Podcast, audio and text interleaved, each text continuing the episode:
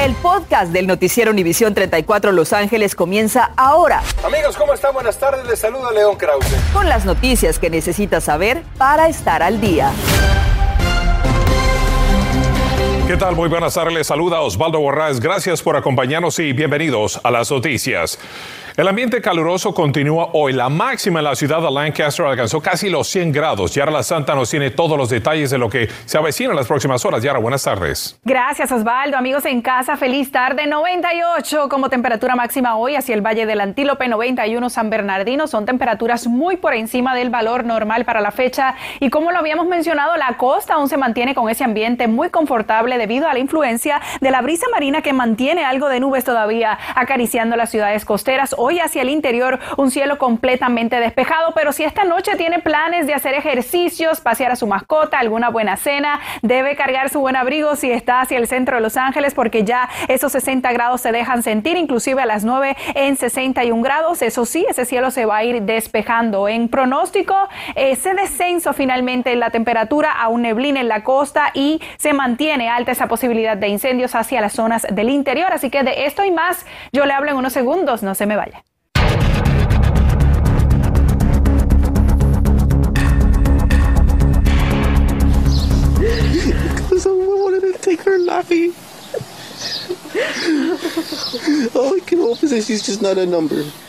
Con el corazón destrozado y el dolor en el alma lloran los padres que hoy no pueden tener a sus pequeños hijos con ellos. Ese padre como otros piden que la muerte de sus niños no se convierta solamente en cifras, sino que se haga justicia. Padres y miembros de la comunidad hoy se unieron en oración por los 19 estudiantes y dos maestras de la primaria Rob de Uvalde en Texas. Ellos fueron asesinados ayer por el estudiante de 18 años quien también terminó sin vida. We're here resolved, focused energetically on moving uh, well over a dozen bills forward, getting them to my desk where I will enthusiastically be signing those bills by the end of next month. Por su parte, el gobernador de California, Gavin Newsom, dijo hoy que el Estado está resuelto en enfocado también en evitar tragedias. Aseguró que varias leyes sobre control de armas pasaron a la Asamblea y que las estará firmando al final de este mes. Entre estas leyes está una que permitiría presentar demandas contra quien distribuya armas de asalto ilegales y las partes que puedan utilizarse para construir esas armas. También armas sin números de serie o rifles calibre 50 al día después del tiroteo sucedido en un plantel escolar de Uvalde, Texas. Muchos padres se preguntaron cómo han reaccionado los distritos escolares del condado de Los Ángeles. Julio César Ortiz habló con la máxima autoridad del condado y nos dice los mecanismos que se activaron. Julio, buenas tardes, cuéntanos. Osvaldo, muy buenas tardes. Son mecanismos de apoyo, de revisión y protección.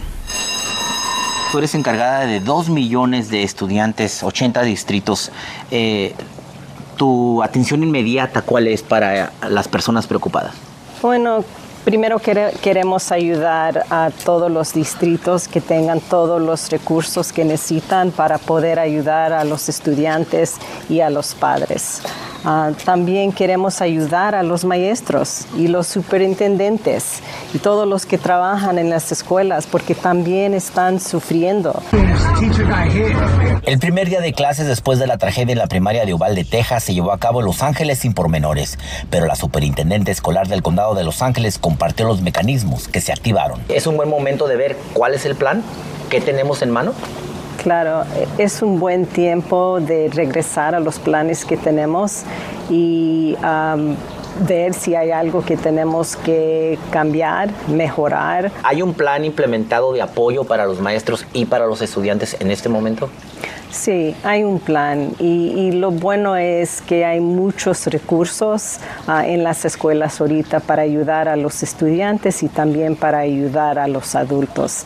Tenemos consejeras que pueden ir a todas las escuelas y también tenemos consejeras que pueden ayudar a los adultos. Estado emocional que interferir con la concentración de los maestros y aprendizaje de estudiantes. Por eso, los jefes de distritos ya recibieron la instrucción de tener paciencia y apoyar la recuperación de maestros y alumnos. Están sufriendo, también están con esa pena ah, de amanecer sabiendo que pasó esta tragedia en una de las escuelas y eso nos hace sentir muy frágil Por otra parte, la superintendente Osvaldo nos dijo que no se trata simplemente de que se normalice la vida de un estudiante o la de un maestro, pero también la de las familias y que juntos como, como comunidad sanemos al mismo tiempo. Regreso contigo al estudio.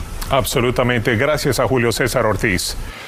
Y precisamente sobre el mismo tema de los ataques armados en escuelas, las cámaras de Univisión 34 estuvieron en el Museo Getty con estudiantes de la escuela West Vernon Elementary, que hicieron un recorrido por las instalaciones y ahí precisamente hablamos con el superintendente Alberto Carvalho sobre las medidas que va a tomar para proteger a niños del Distrito Escolar de Los Ángeles después de la masacre en Texas. Y esto fue lo que nos dijo al respecto.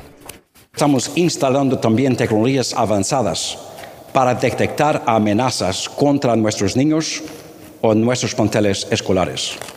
Estamos creando un enlace especial con los departamentos de policía comunitarios, transmitiendo los planes de nuestros planteles escolares para garantizar un proceso más eficiente de respuesta a estos tipos de incidentes. El superintendente nos dijo que su intención es de implementar esos nuevos cambios en la tecnología y los protocolos de acceso de inmediato, al igual que abrir más comunicación a estudiantes y padres de familia para que puedan hablar y reportar peligros antes de que ocurra algo irremediable. No se pierdan más de esta entrevista esta noche a las 11. ¿Se acuerda de esta historia que le hemos estado reportando sobre los vendedores ambulantes que fueron desalojados del llamado corredor salvadoreño en el área de Pico Union? Pues ahora tendrán un lugar para vender sus productos. Miri Delgado habló con ellos y nos muestra dónde estarán ubicados. Buenas tardes. Nosotros hemos seguido muy de cerca la situación de los vendedores ambulantes del corredor salvadoreño. Hoy por fin pueden decir que la vida les está dando una segunda oportunidad. Es un nuevo comienzo para ustedes. Sí, así es. Estamos comenzando desde cero este nuevo proyecto gracias a la organización Salef que está trabajando con la oficina del concejal Cedillo para proveer este lugar. Desde hace dos días este establecimiento abrió sus puertas para los vendedores ambulantes salvadoreños, pero como podemos ver, solo hay cinco puestos. Se espera que en el transcurso de los días lleguen más vendedores ambulantes porque hay espacio para 40 carpas más. Le tengo frutis. Lo beneficioso para ellos es que el lugar, que es un gran estacionamiento con acceso a baños, está solo a escasos metros de su antiguo lugar de trabajo, el corredor salvadoreño. Yo vendo ropa, mercancía para mujer. Víctor Galindo, el presidente del Comité de los Ambulantes, asegura que el acuerdo con la ciudad es que se les está otorgando tres meses gratis para reorganizarse y al término de ese periodo se les estaría cobrando 5 mil dólares mensuales que serían divididos entre 44 espacios de venta. Unos compañeros todavía deciden pelear por la banqueta, pero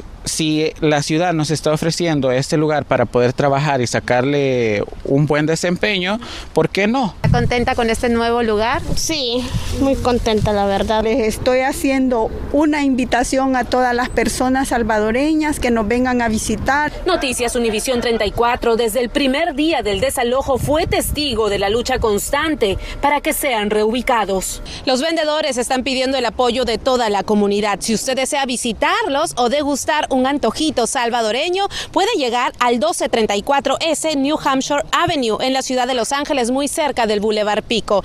Es todo mi reporte desde Los Ángeles. Soy Mili Delgado. Continuamos con ustedes en el estudio. Gracias, Mili. Mientras tanto, inquilinos aseguran que el dueño de la propiedad en la que viven los ha amenazado presuntamente de muerte y hasta de llamar a inmigración para que los deporten, con la intención de que se vayan del lugar. Ante estas denuncias, líderes que defienden a los inquilinos realizaron una conferencia de prensa para dar a conocer el caso que envuelve a la propiedad ubicada en el 609 del Boulevard Adams, donde han enfrentado muchos problemas, dicen, para vivir día de hoy estamos levantando la voz, eh, inquilinos, para decir no más acoso a nuestras comunidades. Son uh, inquilinos que han vivido de 20, 25 años y el acoso va incrementando. Eh, tenemos acoso como uh, golpes, eh, acoso verbal, entre otras cosas. El señor Pablo González, dueño de la propiedad, nos envió una copia de una orden de restricción contra uno de los inquilinos para probar que también él ha recibido amenazas de quienes rentan un espacio en su vivienda. Él nos informó que no sabía nada sobre esta rueda de prensa y tampoco sobre las quejas de los inquilinos. Nosotros, por supuesto, seguiremos pendientes de esta historia. Un impresionante video muestra cuando una mujer de 81 años de edad es víctima de un sospechoso que le quitó las llaves y le robó el automóvil en un centro comercial. Esto sucedió el pasado lunes en el estacionamiento en la avenida Colton, cuando la mujer daba comida a los indigentes. Ahora la policía de la ciudad de Redlands busca a un hombre de aproximadamente 30 años de edad con un tatuaje azteca en una de sus manos. Tres adolescentes terminaron hospitalizadas tras sufrir una aparente sobredosis. La policía de la ciudad de Santa Mónica reportó que fueron encontradas en un departamento en el 2000 de la calle 20 ayer a las 11 de la noche. Dos de las tres jovencitas que no fueron identificadas están en condición crítica pero estable. Las autoridades siguen investigando qué fue lo que consumieron. Seis personas quedaron atrapadas tras el derrumbe de una fachada enfrente de una tienda en un centro comercial ubicado en la cuadra 9000 en el este de la avenida Las Tunas, eso en Temple City. Pero el Departamento de Bomberos del Condado de Los Ángeles acaba de informar que ya fueron liberadas. Aparentemente ninguna de estas personas resultó herida. No se ha informado a qué se debió el colapso de la estructura psicóloga nos dice qué podemos hacer como padres ante los sentimientos de tristeza, impotencia y ansiedad que sentimos por lo sucedido en Texas. Y en pocos días las fuertes multas comenzarán a distribuirse para los que no sigan con las nuevas reglas con las restricciones del uso del agua. Y no hay pronóstico de lluvia, pero sí de neblina. De esto y más hablamos en instantes. No se vaya. Y también desde Arlington, Texas, empezamos la cobertura de la selección mexicana de fútbol y también este estado está de luto por lo que sucedió la tragedia aquí precisamente muy cerca. Regresamos con más en los deportes. Estás escuchando el podcast del noticiero Univisión 34 Los Ángeles.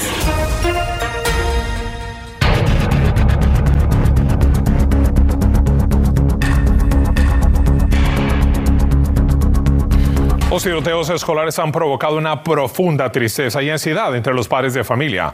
Cecilia Bográn habló con ellos y con una experta nos tiene consejos sobre cómo afrontar los temores que esta tragedia ha acarreado consigo. Este es su reporte. Es muy triste. No, pensando de los niños que, que fallecieron.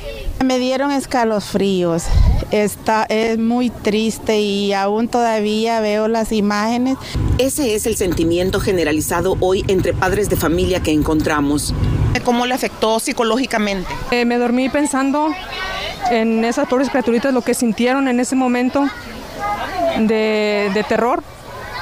De, me, me acosté pensando en que se le hubiera pasado a mis hijos como yo estuviera ahorita. ¿Cuáles son algunos consejos, crees tú, para ellos para lidiar con esta ansiedad?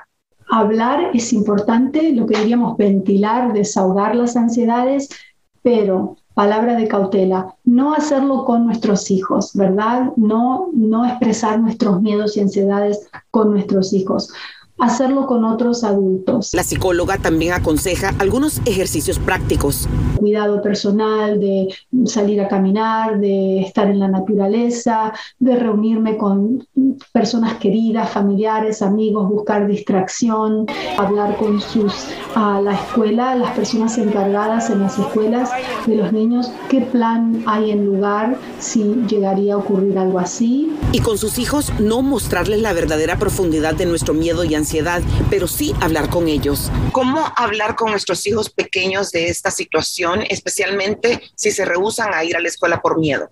Ir alentándolos a que tomen pasos para ir a la escuela recordándoles que a pesar del miedo, sabiendo que hay gente que los va a proteger, y si el trauma es muy severo, busque la ayuda de una terapeuta profesional o de los consejeros escolares. Desde Venice, yo soy Cecilia Bográn Osvaldo. Volvemos contigo.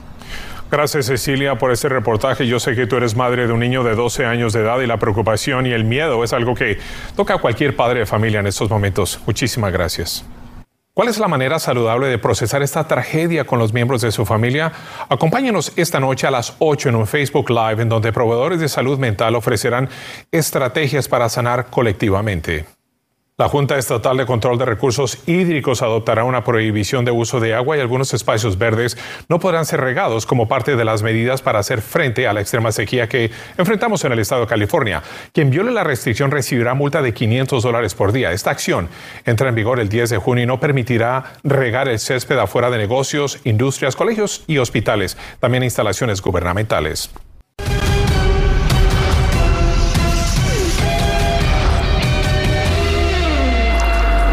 Tiempo de los deportes y esta tarde Felipe Valenzuela se encuentra en vivo desde Texas. Felipe, buenas tardes. ¿Qué tal, mi querido Osvaldo? Buenas tardes, buenas tardes a todos ustedes. Estamos en Arlington, donde aquí la selección mexicana se va a medir ante Nigeria, aquí precisamente en este escenario. Pero primero vamos a arrancar con los Dodgers de Los Ángeles, que vieron actividad el día de hoy ante los Nacionales de Washington. Último partido de la serie. Vamos a la sexta entrada. César Hernández con corredor de los senderos.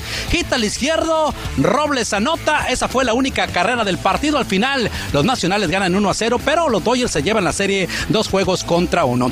En lo que se refiere a los Angelitos de Los Ángeles, ayer abrieron serie ante los Rangers de Arlington, que están aquí precisamente a dos cuadras. Aquí juegan Gerald Welsh y Luis Renfigio. Se encargaron con el Madero y al final ganaron 5 a 3. Hoy juegan el segundo de la serie a las 6:30 de la tarde.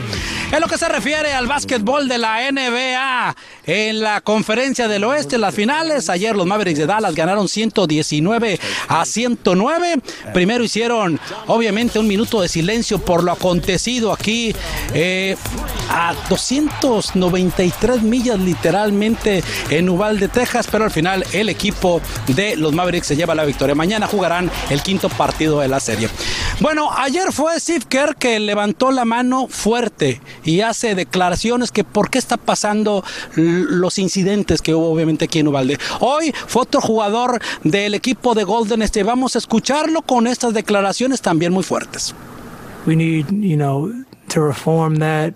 Guns shouldn't be as easily accessible. Like it's easier to get a gun than baby formula right now. Uh, that's unbelievable in you know this country that we live in. Damian Lee hablando obviamente que dice que es más fácil obtener eh, pues ya una pistola que una fórmula para bebé porque él tiene un hijo. Bueno, y hablando de la selección mexicana de fútbol que entrenó el día de hoy, no ha dado conferencia de prensa, simplemente ha hecho entrenamientos, lo harán hasta el día de mañana pasado mañana para lo que será el partido ante Nigeria el próximo sábado. Aquí estaremos pendientes de lo que pasará con la selección mexicana, seguiremos al tri hasta lo que es Arizona y también Chicago. Ojo con la última nota que le voy a dar, ¿eh?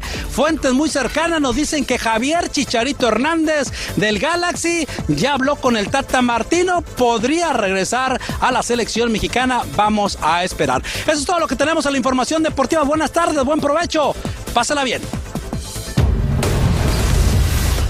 La directora de Salud Pública del Condado de Los Ángeles, Bárbara Ferrer, expresó hoy su preocupación ante el incremento de contagios con coronavirus en las escuelas de Los Ángeles, que además se está reflejando en la comunidad en general. Las escuelas se registraron 5.918 contagios en la semana que terminó el 15 de mayo entre estudiantes y personal escolar. En lo general, se reportaron 4.202 nuevos contagios y 6 muertes por coronavirus. Los trabajadores del campo en el condado de Ventura estarán recibiendo la visita de la Comisión Laboral CalOSHA y otras agencias estatales para informarles en varios idiomas sobre sus derechos en el trabajo, como la seguridad, sus horas de enfermedad y cómo protegerse contra represalias de patrones. Hoy estuvieron en Oxnard, pero están haciendo una caravana desde hoy hasta el viernes y además le estarán acercando y hablando de ellos sobre la vacuna contra el coronavirus.